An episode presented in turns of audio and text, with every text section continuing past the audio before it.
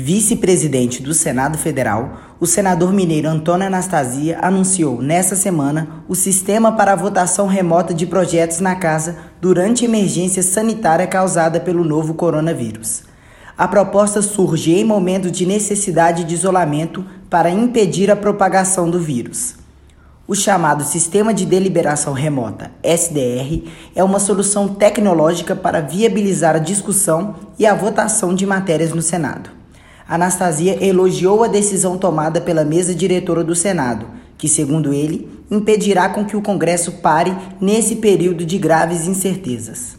A decisão da mesa diretora foi muito, a meu juízo, correta, criando o sistema de deliberação remota do Senado. Por que motivo? Infelizmente, estamos enfrentando uma situação excepcional que pode inviabilizar a presença física dos senadores aqui no Congresso. Muitos de nós, inclusive, poderemos ficar confinados, dependendo do desdobramento das ações dos nossos estados de origem.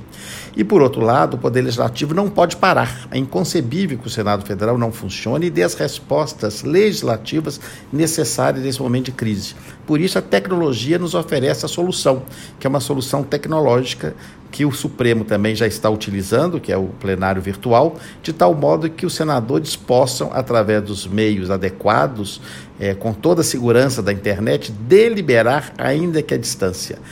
A votação no sistema, por ser ao vivo, poderá ser transmitida na rádio, na TV Senado e na internet, como ocorre nas sessões presenciais. Com isso, qualquer cidadão terá acesso e poderá acompanhá-la em tempo real. A votação nominal e aberta dos parlamentares deverá ser feita por meio de senha de uso único a ser fornecida no momento da votação. A imagem do parlamentar será capturada no momento em que for pressionado o botão de voto. Além disso, as sessões realizadas por meio do remoto serão virtuais e convocadas com antecedência de no mínimo 24 horas para deliberação de matérias de legislativa de caráter urgente, que não possam aguardar a normalização da situação. Como ela acontece em tempo real, ao vivo, há uma transmissão automática desses canais da internet para a TV e para a Rádio Senado.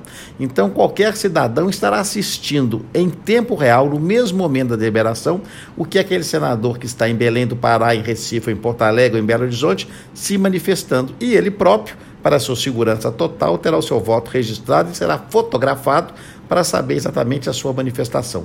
Claro que essas deliberações só ocorrerão em matéria de voto que seja aberto, não vai funcionar em votação secreta. E também só nas matérias consideradas urgentes. Também nessa semana, o governo pediu ao Congresso Nacional o reconhecimento de estado de calamidade pública. Essa poderá ser a primeira matéria a ser analisada pelo novo sistema no Senado.